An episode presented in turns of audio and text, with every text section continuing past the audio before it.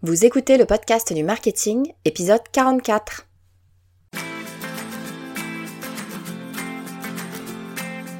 Bonjour et bienvenue. Je suis Estelle Ballot et je suis ravie de vous recevoir sur le podcast du marketing. À chaque épisode, je vous propose d'analyser les techniques marketing qui marchent, pas à pas et très concrètement, pour développer votre activité. Il y a quelque temps, j'ai envoyé un questionnaire aux personnes inscrites à mon email list.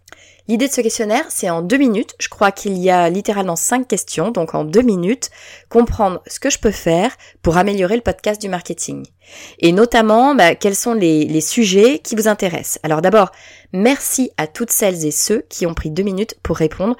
Vous avez été bien plus nombreux et nombreuses que je ne l'espérais, et vous m'avez donné plein d'idées. Mais alors il y a un thème qui est vraiment souvent revenu, c'est celui d'avoir des retours d'expérience d'entrepreneurs qui ont réussi. Alors évidemment, je vous écoute et aujourd'hui, j'ai invité une entrepreneur que j'admire beaucoup pour qu'elle nous parle du lancement de sa marque et de la campagne de communication qu'il a fait connaître. Cette personne, c'est Pauline Legnaud, la cofondatrice de Gemio. Alors Gemio, c'est une marque de joaillerie qui a la particularité de vendre via Internet. Si vous habitez à Paris, je suis sûre que vous vous souvenez de la pub avec un petit chat rose qu'on voyait partout dans le métro. Alors préparez-vous, cet épisode est une mine de conseils pour entrepreneurs. Nous avons parlé de tellement de choses que je vous ai prévu un PDF dans lequel j'ai tout résumé parce que franchement, il y a beaucoup d'éléments à intégrer. Alors pour le télécharger, vous en avez l'habitude hein, maintenant, il vous suffit d'aller sur le podcast du marketing.com slash cadeau 44. Allez, je vous fais pas attendre plus longtemps, je vous propose d'accueillir tout de suite Pauline Legnaud. Alors Pauline, bienvenue sur euh, le podcast du marketing. Je suis super, super, super contente de te recevoir. Pour tout te dire, je te l'ai pas dit, euh, mais euh, euh, alors là, j'attends, j'ai peur. Il y a déjà une surprise, exactement. Non, non, c'est rien du tout. Mais pour tout te dire, sur le tout premier épisode euh, du podcast du marketing, euh, je parlais de toi un tout petit peu et je t'avais invité ah sur le podcast en disant Pauline, si un jour tu veux venir sur le podcast, tu es la bienvenue. Bah, tu vois. Donc tu ah vois, j'ai un peu l'impression d'avoir atteint des objectifs. c'est super. Eh bah écoute, c'est un honneur pour moi. En plus, euh, je te le disais en off juste avant. Euh, je pense que ma passion euh, principale, euh, c'est le business, mais la deuxième juste après, c'est le marketing, euh, beaucoup plus que d'autres sujets, tu vois, finance, etc. Donc je suis absolument ravie d'être avec toi à ton micro, Estelle. Merci pour l'invitation. Eh ben écoute, tu l'as bienvenue sur le podcast du marketing. Alors, Évidemment, je pense que la très grande majorité des gens qui nous écoutent te connaissent, mais au cas où il y en ait qui ne te connaissent pas, je t'ai déjà un petit peu présenté dans mon intro, mais est-ce que tu pourrais nous dire, toi, avec euh, tes mots, euh, qui tu es et, ce que tu fais? C'est terrible ce genre de questions, mais je vais me plier à l'exercice. C'est pas facile la présentation. Je m'appelle Pauline Legnaud, j'ai 37 ans. Je suis mariée à Sharif Debs, euh, qui est aussi mon associé dans la vie professionnelle. Donc on est associé dans la vie et, dans, l'amour euh, et dans la vie pro. J'ai créé il y a maintenant 11 ans une marque de joaillerie qui s'appelle Gemio, qui marche très bien, qui permet à chacune de porter vraiment un bijou euh, qui, qui est censé tout simplement la représenter, puisqu'en fait le concept de Gemio, c'est d'être une marque de joaillerie made in France, mais avec la particularité d'être personnalisable. Donc en fait, chaque cliente peut vraiment choisir la pierre et le métal qui orne son bijou. Euh, et puis au-delà de cette aventure entrepreneuriale euh, qui euh, bah, existe depuis maintenant 9 ans, où il y a quasiment une quarantaine de personnes quand même chez Gemio, et eh bien j'ai aussi un autre, une autre activité, puisque j'ai aussi donc le podcast Le Gratin, qui plus seulement un podcast maintenant, puisque c'est aussi devenu une, activité entrepreneuriale, puisque j'en ai, j'en ai maintenant fait un, on va dire une école d'entrepreneuriat avec euh, plein de formations diverses et variées. Donc euh, j'ai une vie très riche, très remplie, je m'amuse beaucoup euh, et puis je fais plein de super rencontres. Donc bref, je m'éclate. Top. Écoute, c'est génial. tu disais que c'était un exercice un peu difficile. Moi, je trouve que tu l'as, tu l'as pas trop mal, pas trop mal rempli. aujourd'hui, on va. Alors, il, y a, il se passe plein, plein de choses dans ta vie. Moi, je te suis un petit peu sur les réseaux. À chaque fois, je me dis, mais comment est-ce qu'elle fait pour faire tout ça? C'est pas c'est pas le sujet du jour, mais euh, un jour, je crois que je vais faire un épisode sur l'organisation. Je vais inviter plein de gens qui s'organisent. Tu devrais, tu devrais. Ouais, parce qu'il y a vraiment il y a vraiment un sujet. Euh, il y a un sujet. Ouais, clairement, clairement. Aujourd'hui, j'aurais voulu en fait qu'on discute euh, de Gemio et plus particulièrement mhm. euh, de revenir un peu en arrière, euh, 2012, et du lancement de Gemio. Euh, alors, c'est intéressant. Ouais, ouais, ouais, parce que vraiment, c'est en tout cas pour moi, d'extérieur, on n'en a pas du tout parlé. Hein. donc moi, je connais rien à ce lancement, si ce n'est que ce, que j'ai vécu en tant que en tant que consommatrice, en tant que personne qui se qui se promène dans Paris. et, et c'est comme ça que j'ai découvert Gemio. Donc, bah, est-ce que tu peux nous dire déjà effectivement euh, ce qui s'est passé? Donc, vous, tu, tu tu le disais à l'instant, c'est un peu une histoire de famille parce que tu l'as monté. Tu m'arrêtes si je dis des bêtises mais euh, avec ton mari et je crois avec ton beau-frère également, c'est ça? Ouais, tout à fait. Alors qui est plus dans l'entreprise aujourd'hui, mais euh, c'était initialement vraiment une histoire euh, tous les trois. Maintenant, elle est restée plus euh, sur nous deux, donc mon mari et moi, mais ça a quand même toujours été une entreprise vraiment familiale. Et l'idée, en fait, est, venue de notre couple, puisque, en fait, on s'est fiancés tout simplement, qu'on n'avait pas de bijoux pour, tu vois, une bague de fiançailles, de bijoux de famille. Et donc, on a été chercher la bague de fiançailles. Et nous, on s'en faisait une joie, Estelle. On se disait, ah, ça va être un moment à deux, on va découvrir un nouvel univers. Enfin, on a toujours été très complices. Donc, on avait un peu ce, voilà, ce trip, tu vois, de se dire, trop bien, on va apprendre quelque chose de nouveau on connaissait rien au secteur. Et donc on a été faire le tour de plein plein de bijouteries et on s'est rendu compte que c'était magnifique que c'était aussi horriblement cher et que euh, c'était euh, malheureusement assez souvent intimidant. Et surtout, je dirais que le problème principal pour moi, ça avait été de me dire que finalement tous ces bijoux étaient très beaux, mais que c'était des bijoux qui étaient un peu euh, des bijoux pas standards, mais tu vois, que j'aurais pu avoir la même bague si j'allais chez, chez Cartier ou chez Van Cleef ou ce genre de choses que, que l'une de mes amies. ce qui n'est pas un problème, hein, mais, mais moi, c'est pas ce qui me convenait. J'avais un peu, j'avais pas envie d'être un numéro parmi d'autres, tu vois. Je, je pense que j'avais envie de, de stand out, d'affirmer ma singularité. Et donc, euh, me rendant compte de ça, je me suis rendu compte que la solution euh, pour euh, réussir à avoir un bijou qui me ressemble vraiment, c'était la solution du sur-mesure. Mais le souci, c'est que ça, ça se fait avec des joailliers de quartier, donc des joailliers, tu vois, qui ont pignon sur rue, c'est bien. Mais il y a plein de risques parce que ben, ils le fabriquent sur mesure pour toi. Donc, si ça te plaît pas, tu peux pas faire de retour. tu sais pas vraiment si jamais c'est quelqu'un de qualité ou pas. Ça fonctionne beaucoup par recommandation. Et donc, je me suis dit avec mon mari, pourquoi est-ce qu'on ne pourrait pas créer la première marque de joaillerie où on va vraiment aller dans cette démarche de personnalisation pour faire en sorte que nos clientes puissent avoir un bijou qui est quasi unique, ou en tout cas qui va vraiment répondre à leurs aspirations profondes, mais de manière, si tu veux, euh, plus moderne qu'un joaillier, euh, qu'un artisan, tu vois, qui va vraiment faire des pièces à pièces. On a vraiment voulu créer une marque autour de cette idée de la personnalisation, puisque les jouets quartier ne sont pas des marques, sont des artisans. Et donc c'était ça l'idée de, de Gemio initialement, et puis c'est celle qu'on continue à poursuivre depuis maintenant euh, 10 ans. Génial. Donc, mais alors que je comprenne, euh, c'était au moment euh, où, vous allez vous marier. Enfin, vous, êtes jeune fiancé. Mhm. Euh, si je dis pas de bêtises, en fait, vous étiez au tout tout début de votre carrière, tous les deux. Vous sortiez plus ou moins d'école, c'est ça? Alors, c'était même pire que ça, puisque moi, en l'occurrence, je terminais mes études. J'avais pas tout à fait terminé mes études, euh, en l'occurrence à HEC Entrepreneur. Donc, je savais déjà que je voulais entreprendre, mais j'avais pas du tout d'idée du domaine.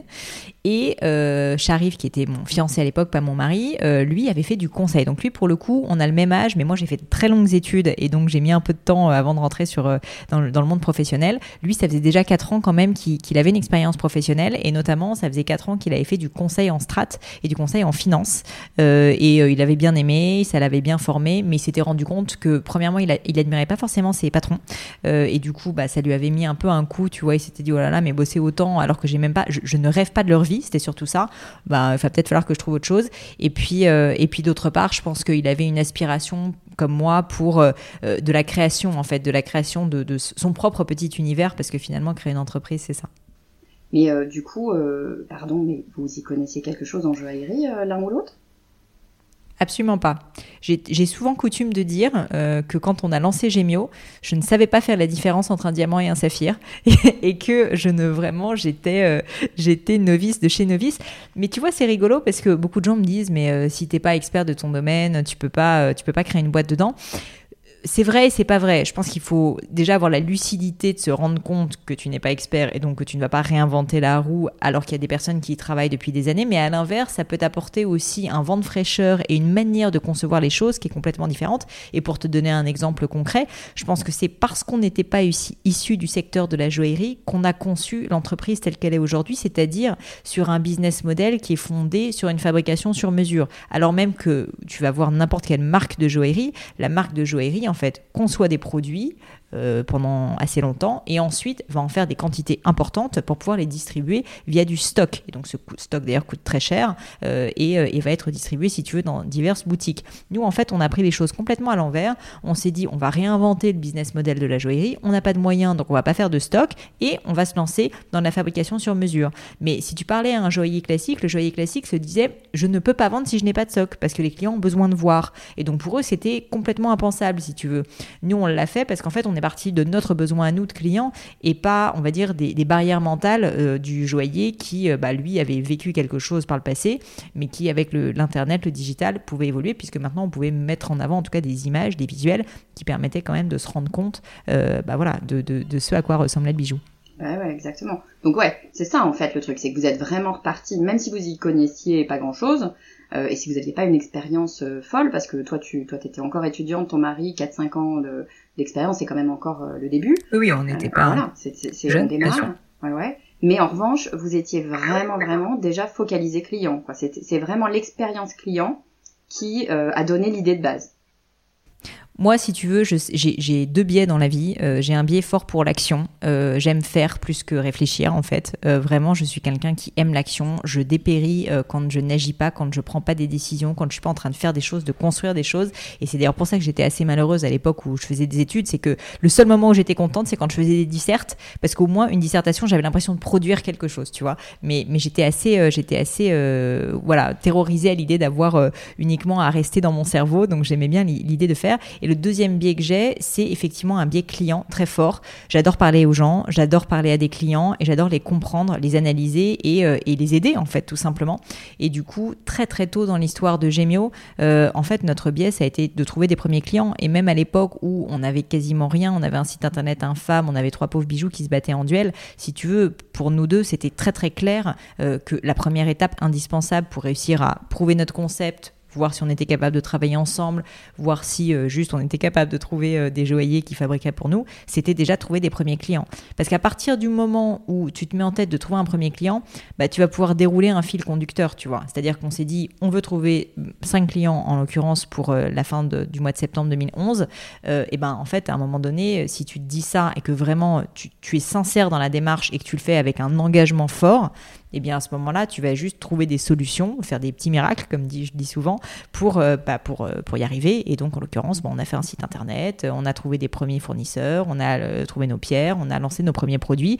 Et c'était moche, c'était complètement imparfait, mais ça avait le mérite d'exister. Et ça nous a appris tellement, Estelle, ça nous a appris énormément de choses quand on a trouvé nos premiers clients parce que en fait déjà on s'est rendu compte de qu'est-ce qui leur plaisait ou pas et puis surtout au moment où on a commencé à du coup fabriquer nos premiers bijoux pour eux bah, on s'est évidemment rendu compte de, plein de trous dans la raquette qu'on n'avait pas pu anticiper puisqu'on n'était pas du secteur et que par ailleurs en fait, c'est presque un peu prétentieux de se dire que tu vas réussir à tout anticiper intellectuellement. Finalement, le concret, le client te ramène à la réalité et te ramène à la dure réalité qui est que ben tu ne peux pas tout anticiper, c'est strictement impossible. Donc, euh, donc c'est pour ça que j'ai toujours eu cette conviction que euh, parler à ses clients est important.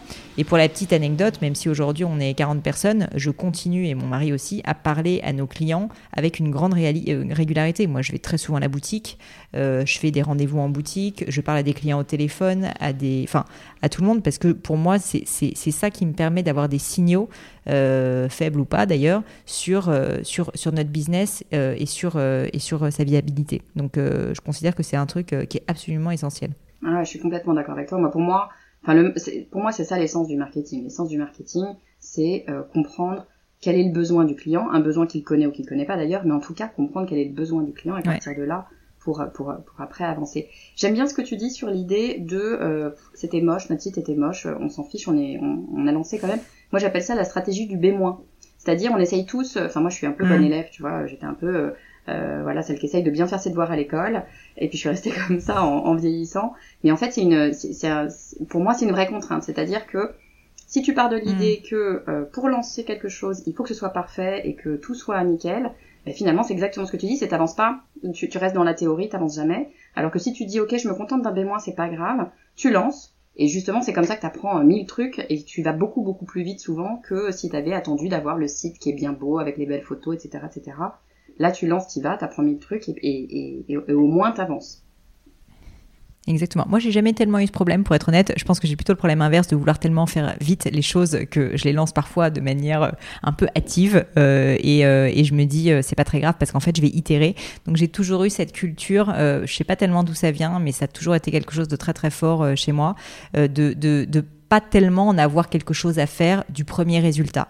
Je sais que les choses vont prendre du temps et donc, je sais très bien que quand je lance quelque chose, que ce soit mes formations, que ce soit le podcast, tu sais, le podcast, quand je l'ai lancé, moi, je me suis dit, je fais mes premiers tests, euh, ça se trouve, personne n'écoutera, c'est pas grave, je vais, me forger le caractère comme ça. J'ai toujours su que, en fait, ben, c'est en forgeant qu'on devient forgeron et que, si tu veux, c'est un peu prétentieux de se dire que tu vas être une superstar dès le début. Donc, je sais très bien que le début, ce sont des coups d'essai et que les coups de maître, mais ils viendront au bout du 150e épisode de podcast ou, en l'occurrence, pour Gemio, euh, du 10 euh, millième bijou certi, tu vois. Et donc, et donc en fait, euh, dans ce cas, ce qu'il faut, c'est juste commencer le plus vite possible. Parce que comme c'est en forgeant qu'on devient forgeron, bah, en fait, le plus tôt tu commences, euh, le plus vite tu deviens bon. Et donc, euh, et donc moi, c'est vrai que j'ai toujours eu cette culture très très forte de, et cette, cette, conviction, en fait, de lancer les choses quand elles sont à part cette fête. Et c'est intéressant que tu rebondisses dessus, parce que tu vois, Gémio, c'est une marque de joaillerie. Notre panier moyen, il est à 1500 euros. Alors, c'était pas le cas à l'époque, mais même pour un secteur comme celui du luxe, je pense que c'est une culture qui a énormément de valeur parce que ça te permet de tester plein de choses, euh, que si tu expliques en plus que tu es en train de tester des choses, tes clients peuvent tout à fait le comprendre. Et donc, je pense que c'est quelque chose qui, euh, qui, a vraiment énormément de valeur. Et nous, ça a toujours été notre force d'avoir cette agilité et de lancer de nouveaux projets euh, avec régularité. Alors quand on parle lancement, moi, je ne sais pas si c'était le lancement d'ailleurs. En t'écoutant, je me dis que ça devait déjà être un deuxième voire un troisième lancement, mais dans mon esprit, moi, de parisienne, euh, le lancement de Jamillo, je ne sais pas vraiment mettre une date dessus, mais c'est le chaton rose euh, en 4 par 3 dans le métro euh, qu'on voyait partout et qui, attirait évidemment l'œil parce qu'on comprenait pas bien ce que c'était, mais qui c'est ces gens-là avec un chat qui a une bague sur sur, sur l'oreille. est-ce que c'était le lancement déjà ou est-ce que ça, le chaton, il arrive, je sais pas, plusieurs plusieurs lancements après? Alors c'est drôle cette question parce que le chaton rose est arrivé donc au bout de 4 ans d'existence déjà, donc ça faisait déjà 4 ans que la boîte existait.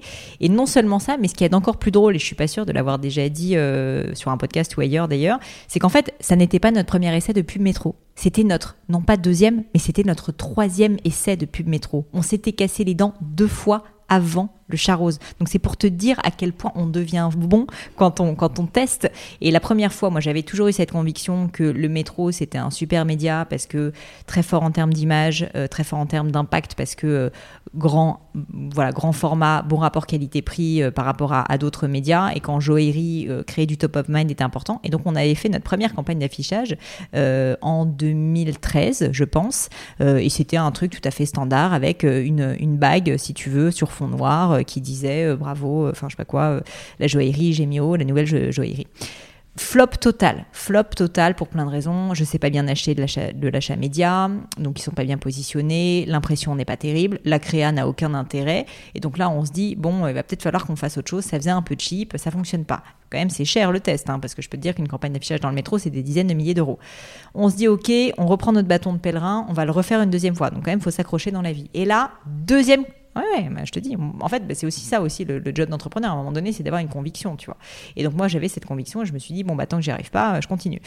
Deuxième fois, euh, je, me, je me relance, donc là en travaillant plus quand même la création, mais toujours dans un style assez conventionnel, il faut le dire, d'un très beau bijou mis en avant.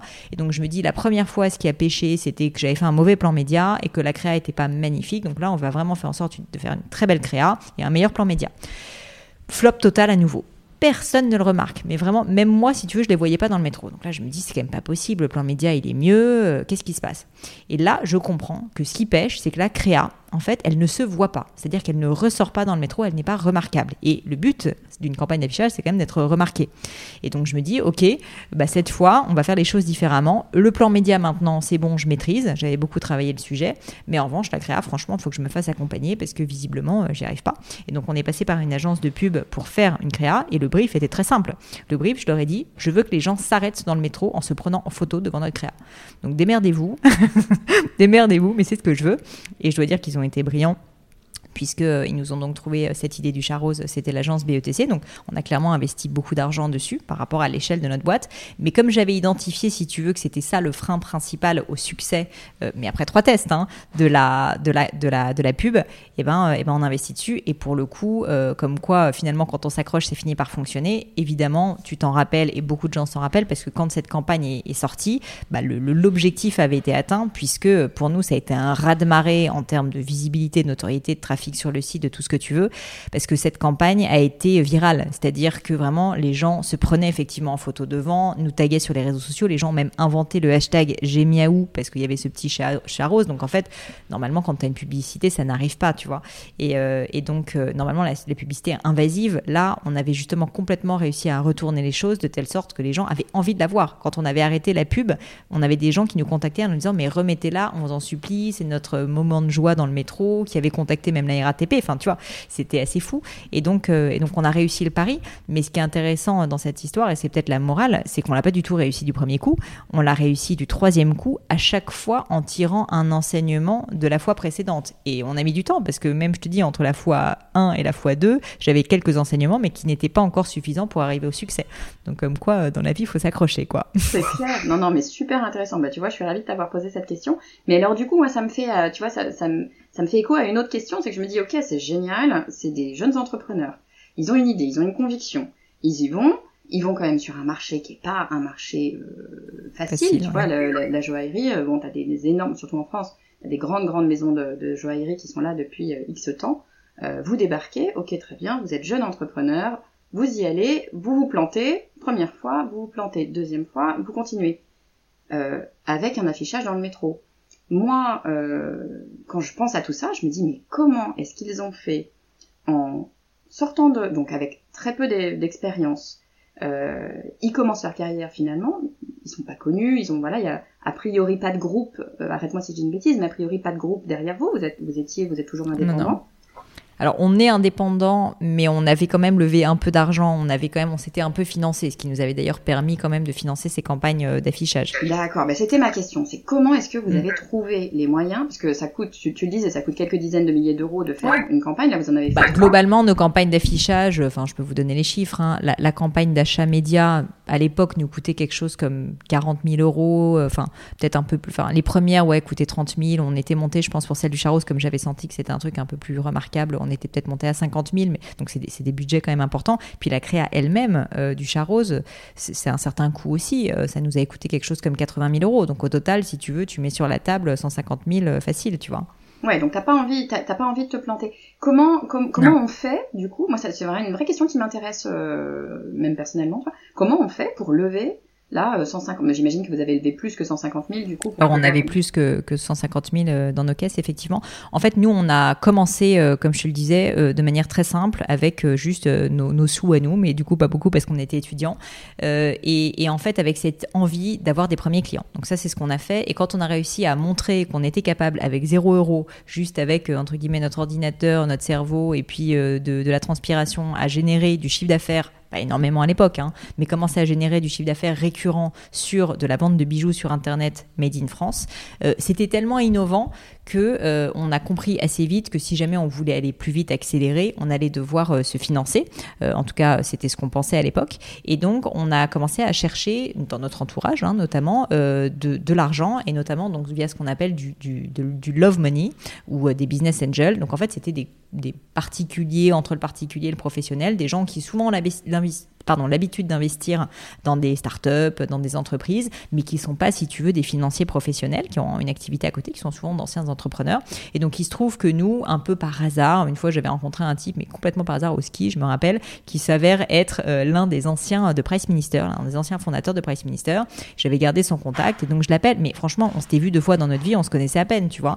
Et le type me dit, ben voilà, viens me pitcher ton truc et tout. On lui pitch, il nous dit, mais moi, je suis hyper, euh, je suis à fond, etc. Euh, est-ce que je peux, est-ce que je peux rentrer à bord. Et donc, en fait, bah voilà, il nous, on a, si tu veux, notre premier potentiel actionnaire. Et suite à ça, ça s'est accéléré. Et donc, on a réussi à lever des fonds, je dirais à ce moment-là, quelque chose comme 400, 450 000 euros. Donc, euh, c'est, tu vois, une somme qui est quand même déjà importante. Qui nous a permis justement de commencer à nous structurer, de commencer à nous payer un salaire, etc. Et ensuite, une fois qu'on a, qu'on a réussi à faire ça, là, on commençait à générer déjà plus de chiffre d'affaires et avoir une très belle traction. Et donc là, on s'est dit, bah, on va aller voir un fonds d'investissement euh, pour, euh, pour encore euh, plus de sous. Donc en l'occurrence, c'était 3 millions pour, bah, pour pouvoir beaucoup plus investir, notamment en marketing. Parce qu'on n'était quand même pas... Enfin, stupide au sens où on sait que créer une marque de joaillerie, si tu veux créer une marque, ça nécessite énormément de moyens. C'est quand même une réalité. Tu peux y arriver sans, sans argent, mais c'est quand même rarissime. Et donc, euh, la réalité, c'est que si jamais tu veux vraiment bah, créer de la notoriété, il va falloir investir en marketing. Et donc, euh, c'est ce qu'on ce qu'on avait comme vision. Et donc, c'est pour ça qu'on a levé des fonds avec un fonds qui s'appelle Adven. Et donc, euh, et donc, qui sont rentrés à notre capital en 2013. Et d'ailleurs, les campagnes d'affichage sont venues à peu près à ce moment-là. C'est-à-dire, on avait déjà fait notre première petite levée de fonds et on était en passe de faire la deuxième. Donc, on savait globalement qu'on pouvait se le permettre. Tu vois, j'aurais jamais évidemment fait ça si jamais on n'avait pas eu euh, cette trésorerie derrière qui nous permettait justement d'investir. On aurait fait d'autres choses. Ok, ok. Non, mais ça, je comprends mieux parce que je t'avoue que moi, je me suis toujours, enfin, ça fait longtemps hein, que je me pose cette question. Je me dis, mais comment ils ont fait pour démarrer tout jeune avec une campagne dans le métro? Je savais pas combien peut coûter une campagne dans le métro, mais tu, tu sens bien que c'est quand même mmh. relativement conséquent.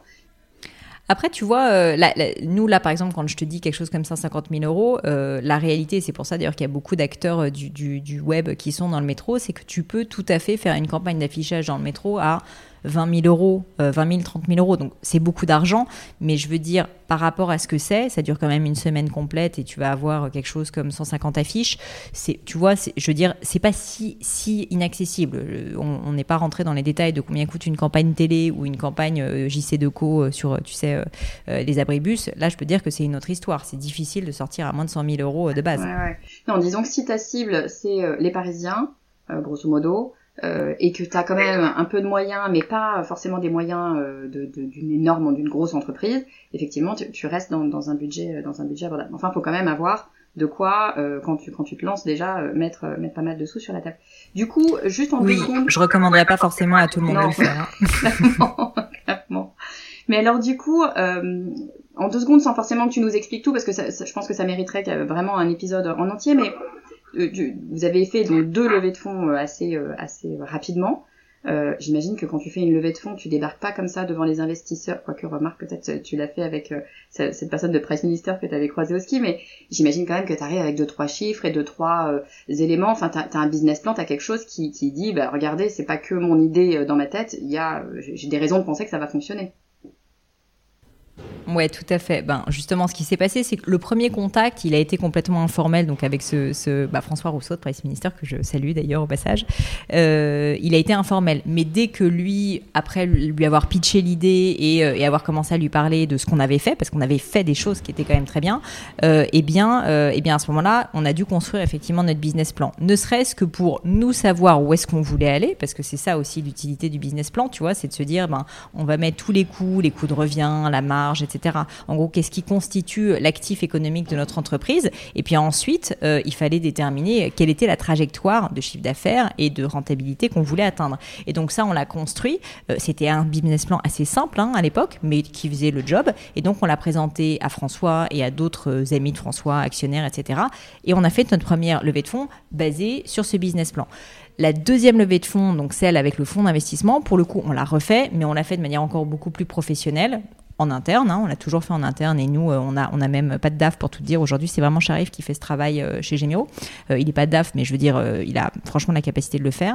Et donc, et donc on, a, on a levé ces 3 millions d'euros, un peu plus de 3 millions auprès d'un fonds assez prestigieux parisien, avec notre business plan fait à la maison, si tu veux, enfin fait, fait entre nous parce que en fait c'était un business plan plein de bon sens. Et donc la réalité c'est que oui c'était euh, évidemment essentiel parce que c'est ça qui nous a permis un nous de nous projeter stratégiquement et de savoir où est-ce qu'on voulait aller financièrement, si on croyait qu'on allait générer tel chiffre d'affaires, si du coup avec euh, les produits qu'on faisait il fallait qu'on fasse telle marge ou telle marge pour être rentable, combien est-ce qu'on pouvait se permettre de dépenser en marketing? Parce que tu vois typiquement tu parlais des campagnes d'affichage, on savait qu'on pouvait se le permettre aussi parce que justement on avait ce business plan et on se disait ben on sait qu'on veut dépenser je sais pas 500 000 euros en marketing euh, dans l'année. Et donc ben oui, c'est une grosse somme, les 150 000, mais sur l'année totale, total, bon bah finalement c'est possible, tu vois.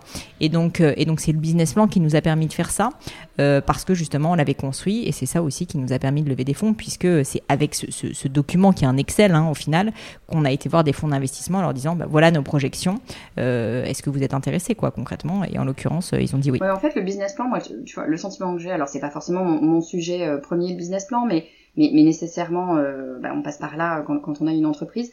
C'est un sujet qui fait souvent peur aux gens, parce que, je sais pas, on se fait une espèce de monde derrière le business plan. En mm. fait, fondamentalement, c'est pas toujours si extrêmement compliqué que ça. Tu disais, vous, vous l'avez fait à la maison, euh, euh entre vous, c'est un Excel, quoi. En fait, si tu veux, c'est assez simple. Hein. C'est un Excel où tu vas mettre tout ce que tu gagnes, donc euh, tout ce que tu veux générer comme chiffre d'affaires, quel est euh, le coût de ton produit? Donc ça, c'est ce qu'on appelle, euh, c'est ce qu'on appelle le coût de revient et qui va te donner la marge brute. Donc la différence entre ce que tu gagnes, le chiffre d'affaires et euh, ton coût de revient, c'est ta marge brute. Il y a certains, certains domaines dans lesquels il n'y a pas, pas de marge brute parce que par exemple, c'est un service sur lequel il n'y a pas de, il y a pas de coût de revient par produit, mais tu as ça. Et puis ensuite, tu mets tous tes autres coûts, donc tes coûts marketing, tes coûts de distribution, tes coûts de salariat, tes coûts de bureau, etc. Donc tu vas accumuler tous tes coûts, donc tout ce que tu dépenses et tu fais tout simplement euh, le total au fond. Donc en fait, sincèrement, j'ai envie de te dire, c'est des additions et des soustractions. Tu peux avoir à la rigueur des divisions et des multiplications, mais globalement, c'est quand même pas mal de l'arithmétique et beaucoup de bon sens. Après, moi, ce que je constate pour en avoir fait beaucoup, parce que du coup, maintenant la boîte, elle a 9 ans, qu'on a levé à plusieurs reprises des fonds, qu'on a eu des prêts, etc. En fait, il faut le voir comme un outil qui justement te permet de donner des moyens à ton ambition. C'est-à-dire que nous, si on n'avait pas pris notre courage à deux mains pour faire un business plan, alors que moi, je suis d'un profil littéraire et business à la base, mais pas du tout ingénieur. Mon mari était plus ingénieur, donc c'est sûr que ça aidait, mais en fait, au final, euh, c'était juste qu'il maîtrisait Excel plus que moi, tu vois, mais les, concepts sont simples. Eh bien, euh, eh bien, ça nous a permis déjà de mettre au clair ce qu'on pensait euh, vouloir pour la trajectoire de la boîte, et d'autre part, euh, et bah, d'autre part en fait de, le montrer à, des financiers qui ensuite nous ont fait confiance parce que ça paraissait justement être un business plan sain, professionnel au niveau de la forme euh, euh, et, et, juste plein de bon sens. Et donc, et donc ça nous a énormément aidé, mais même au-delà, tu vois, de, de, financer son entreprise, ça nous aide au quotidien pour décider si on peut recruter ou pas, combien on peut dépenser par an. Enfin là, par exemple, je suis en train de travailler sur le budget marketing de 2021. Bah, en gros, c'est un mini business plan parce qu'en en fait, on va voir combien sur l'année on peut dépenser, comment on veut l'affecter mois par mois. Et donc, en fait, c'est vraiment juste un outil de pilotage assez simple. Euh, il ne faut pas que ça soit compliqué, au contraire, mais il faut quand même le faire parce que c'est ça qui va te permettre de prendre tes décisions. Si je ne sais pas combien je peux dépenser par mois en marketing ou si je peux recruter des gens, bah en fait, j'ai aucune visibilité sur l'avenir de ma boîte. Et pire que ça, moi, ce que je constate, c'est que beaucoup de gens arrêtent de faire, euh, font moins de choses, parce que comme ils ont peur justement de se projeter dans quelques chiffres, bah, tu vois, souvent, ils se retrouvent dans une situation où ils reproduisent le schéma. C'est-à-dire que, je sais pas si toi, tu as pu voir ça autour de toi, mais plutôt que de se dire, bah, en fait, je vais me lancer, je vais essayer de modéliser un minimum euh, euh, mes rentrées d'argent, mes sorties d'argent et combien, du coup, je peux dépenser l'année prochaine, bah, en fait, les gens disent, non, je vais faire la même chose, ça va être à peu près la même chose, et donc, j'ai pas tellement à me poser de questions. Mais du coup, tu n'avances pas, tu vois, tu ne fais rien. Et ça, pour moi, c'est un drame, parce que moi, je crois au fait euh, enfin, je crois que le progrès rend heureux. et donc, euh, et donc, euh, et donc, bref, tout ça pour dire que je pense que cet outil, il faut pas qu'il fasse peur. À l'inverse, je pense qu'il doit être vu comme bah, une source d'ambition et puis comme une source aussi de, bah, voilà, de renouvellement, d'aventure. C'est juste un outil, quoi, tout simplement. Ouais, ouais, moi je le vois un peu comme un, un, outil de sérénité. Moi je suis pas, je suis du genre pas du tout, du tout à l'aise avec les chiffres. C'est pas, je sais le faire, mais c'est pas c'est pas ma zone de confort du tout. Mhm. Et en fait, je le prends euh, complètement à l'inverse. Effectivement, je me dis ok, c'est un Excel, ok très bien, moi j'ai je, plein de fichiers Excel, c'est pas la question. Euh, en revanche, je le vois comme un outil de sérénité, c'est-à-dire que je m'y attelle, je le fais, je modélise un peu tout ce que tout ce voilà, tout ce que je veux modéliser. Une fois que je l'ai, je sais que c'est simple, je sais combien je peux dépenser, je sais où bah, je dois aller, je sais voir si ce mois-ci. Oui, t'as plus besoin de réfléchir en fait. Mais voilà, c'est ça. Une fois que c'est posé, bah tu voilà, les choses sont faites et puis comme ça tu, tu, tu sais où tu vas. Donc finalement, enfin tout ça pour dire que c'est peut-être plus simple et plus euh, un, exercice plus serein que, qu'il n'y paraît. Je, je, sais que toi, tu là en ce moment, tu, tu, tu proposes une formation justement sur ce sujet-là. Euh, bah oui, parce que pour tout te dire, en fait, euh, bon, moi je t'ai toujours dit, ma passion c'est le marketing à la base, mais en fait, ce que je trouve terrible, c'est que j'ai beaucoup de gens qui me suivent parce qu'ils aiment voilà, ils aiment, euh, euh, ce que je fais avec le gratin. Et, euh, et c'est pour ça que j'ai commencé à lancer des formations, d'abord sur la plateforme de marque, qui est un vrai sujet marketing, etc., qui est plus mon, mon cœur, on va dire. Mon cœur va plutôt vers la plateforme de marque. Mais je me suis rendu compte avec le temps, en parlant à beaucoup de mes auditeurs, donc toujours on en revient aux clients, qui se limitaient eux-mêmes, et notamment des femmes, je dois dire, mais pas que, qui se limitaient dans leur ambition parce que, euh, comme ils avaient peur des chiffres très souvent, ils n'osaient pas se projeter. Et donc, bah, ils reproduisaient le schéma, ce fameux schéma, tu vois, euh, comme la petite souris qui tourne, qui tourne, qui tourne, mais en fait, elle continue à tourner, elle s'arrête jamais un moment pour s'arrêter et se dire, mais est-ce qu'il faut que je fasse autre chose? Est-ce qu'il faut que je change de roue, tu vois? Et finalement, l'exercice du business plan, c'est ça. Euh, et donc, j'ai fait cette formation avec mon mari Sharif, qui est mon associé chez Gemio et qui, comme je le disais, gère vraiment la finance pour Gemio, où moi, je prends plutôt le rôle bah, de vous, c'est-à-dire des personnes qui n'y connaissent pas grand-chose en business plan, et je vais lui poser des questions. Et on reconstruit pied à pied, pas à pas, un business plan d'une entreprise réelle, qui est une entreprise euh, dans le food, en l'occurrence, qui vend des produits. Et donc, on a reconstruit comment est-ce qu'on fait le chiffre d'affaires, comment est-ce qu'on fait la marge brute, comment est-ce qu'on fait les coûts, euh, comment est-ce qu'on fait euh, les coûts marketing, etc. Et donc, on a modélisé le business plan. Il y a l'Excel qui est livré avec, il y a une formation vidéo et il y a aussi un carnet de travail où tout est très bien expliqué avec même, si tu veux, tous les raccourcis clavier pour que tu puisses maîtriser Excel comme un pro. Euh, mais vraiment, en fait, on est rentré. Enfin, je suis assez fière de cette formation pour tout dire parce que le travail euh, qui a été fait, je trouve, est, assez exceptionnel. Et je peux le dire parce que c'est beaucoup mon équipe aussi qui a contribué. Euh, il y a quand même cinq personnes qui ont travaillé dessus. Et en l'occurrence, toute l'idée, c'est juste de donner un outil pour que des personnes qui, qui, en fait parfois se limitent dans leur ambition, bah, en fait enfin se rendent compte que non c'est pas si compliqué et que oui c'est du travail, ça je vais pas mentir c'est indéniable, mais qu'en revanche une fois qu'on maîtrise l'outil et c'est deux heures de formation donc c'est pas très compliqué, on peut reprendre le contrôle de sa boîte. Sincèrement c'est vraiment ça parce qu'en fait on va pouvoir arrêter de faire l'autruche, d'avoir peur, de se dire je sais même pas combien je gagne, combien je perds, euh, même je te parle, parle même pas de la trésorerie, je te parle même pas de quand il y a une crise. Euh, mais, en l'occurrence, euh, la réalité, c'est que si jamais tu es à l'aise à l'idée de faire un business plan ou de faire évoluer ton business plan, eh bien, tu vas pouvoir reprendre le contrôle des décisions de ton entreprise, ce qu'on appelle du pilotage euh, financier, parce que tu vas savoir si tu peux recruter, si au contraire tu ne peux pas, combien tu peux dépenser en marketing, si tu peux prendre des nouveaux bureaux ou s'il faut que tu continues à bosser de chez toi, s'il faut mieux que tu ailles dans un coworking. Donc en fait, moi, ce que j'adore dans cet exercice, c'est que ça t'enlève une charge mentale qui est qu'au lieu de te poser la question en permanence de est-ce que je peux le faire et en général du coup de ne rien faire du tout, eh bien là, bah, en fait, ça te répond par oui ou par non, quoi, tout simplement. Tu sais, c'est exactement ça. C'est vraiment un truc euh, de, Enfin, moi, je te dis, je le vois vraiment comme un outil de sérénité parce que ça te permet de, de, savoir où tu vas. Et tu vois, sur, sur le podcast, moi, j'aime bien euh, vraiment comment tu décris cette formation. Ça me, ça, ça m'interpelle parce que le but du podcast du marketing, sur le podcast du marketing, c'est de euh, toujours donner des outils concrets pour avancer concrètement. Mm. Tu vois, quand tu me disais, moi, je suis dans l'action, j'aime avancer, ben, le podcast du marketing, c'est ça. L'idée, c'est quand on écoute un, un, épisode euh, du, podcast, on en ressort en se disant, ben, ça, tiens, est-ce que je peux pas euh, le mettre en place dans, dans ma boîte, dans mon activité tous les jours? Et là, ce, que, ce dont tu parles, moi, ça, ça m'interpelle parce que c'est ça. C'est, euh, ben, on fait la formation, donc je comprends que c'est une formation relativement courte, et l'idée derrière, c'est tu, tu te retrouves avec ton business plan, tu as le, le fichier Excel, tu rentres tes chiffres, tac, tac, tac, et hop, c'est bon, tu peux, tu peux avancer et prendre tes décisions. Concrètement, c'est une méthode qu'on explique, on explique les concepts, etc. Mais en fait, surtout, on livre, au-delà de la méthode, on livre l'outil de travail qui va être ensuite votre business plan. Enfin, vous avez l'Excel, vous le téléchargez, et puis ensuite, euh, vous mettez vos chiffres dedans. Il n'y a plus qu'à les plugger. Euh, sincèrement, on peut, je peux pas plus simplifier les choses euh, que, ce qu'on a fait. Et c'est ça qui est chouette, je trouve, c'est que moi, ce qui me porte et ce qui me plaît, enfin, dans, dans, ce que je fais avec le gratin au-delà de Gemio, c'est c'est d'être réellement utile pour des personnes qui souhaitent se lancer, parce que je suis passionnée par le business et l'entrepreneuriat, que je vois à quel point certaines personnes euh, peuvent s'épanouir, être heureux, et puis rendre aussi d'autres personnes heureux elles-mêmes en, créant un produit.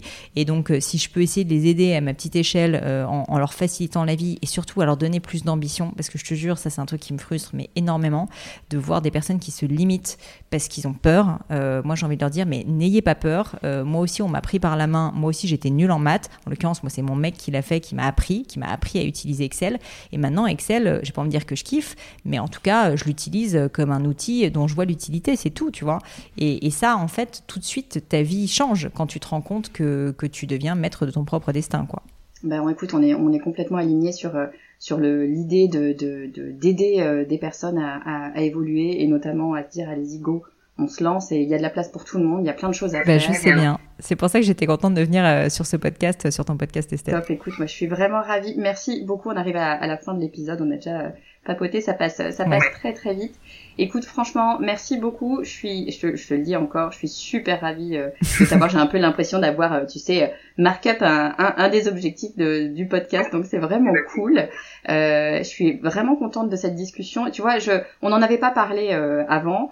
Euh, donc je savais pas ce que t'as, le, le, type de réponse que tu allais me donner et je suis super contente parce que j'étais vraiment persuadée que le petit chat rose c'était le lancement pour tout te dire. J'étais même à peu près persuadée que c'était encore votre pub maintenant donc pour te dire à quel point moi elle, elle Oui, il a marqué. On a c'est presque un problème du coup pour nous mais on ça on en refera un autre épisode.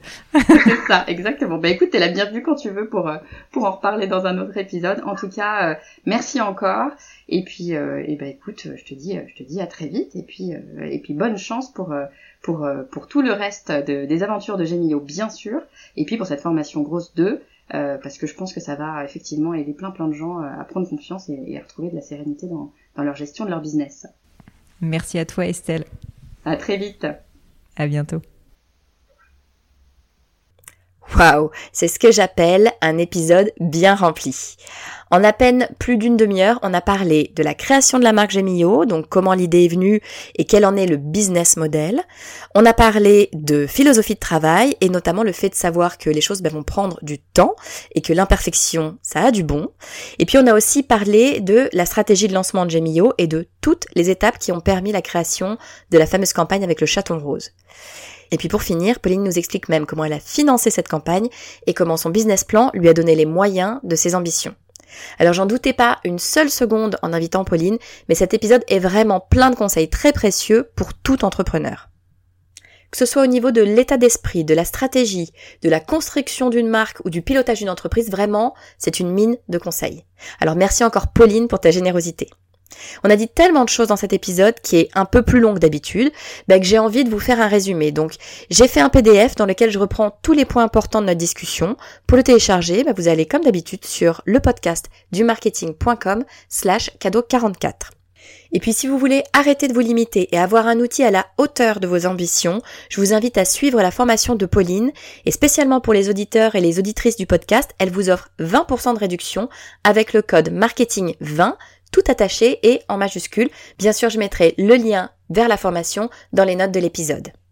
Cet épisode touche à sa fin. Si vous avez aimé ce que vous avez entendu, s'il vous plaît, faites-le moi savoir et mettez un avis 5 étoiles sur iTunes ou alors parlez-en autour de vous à vos amis, ça marche aussi. En tout cas, c'est vraiment ça qui va faire que de plus en plus de gens vont connaître le podcast du marketing et l'écouter.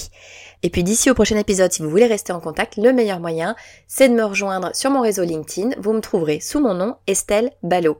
Je vous dis à très vite.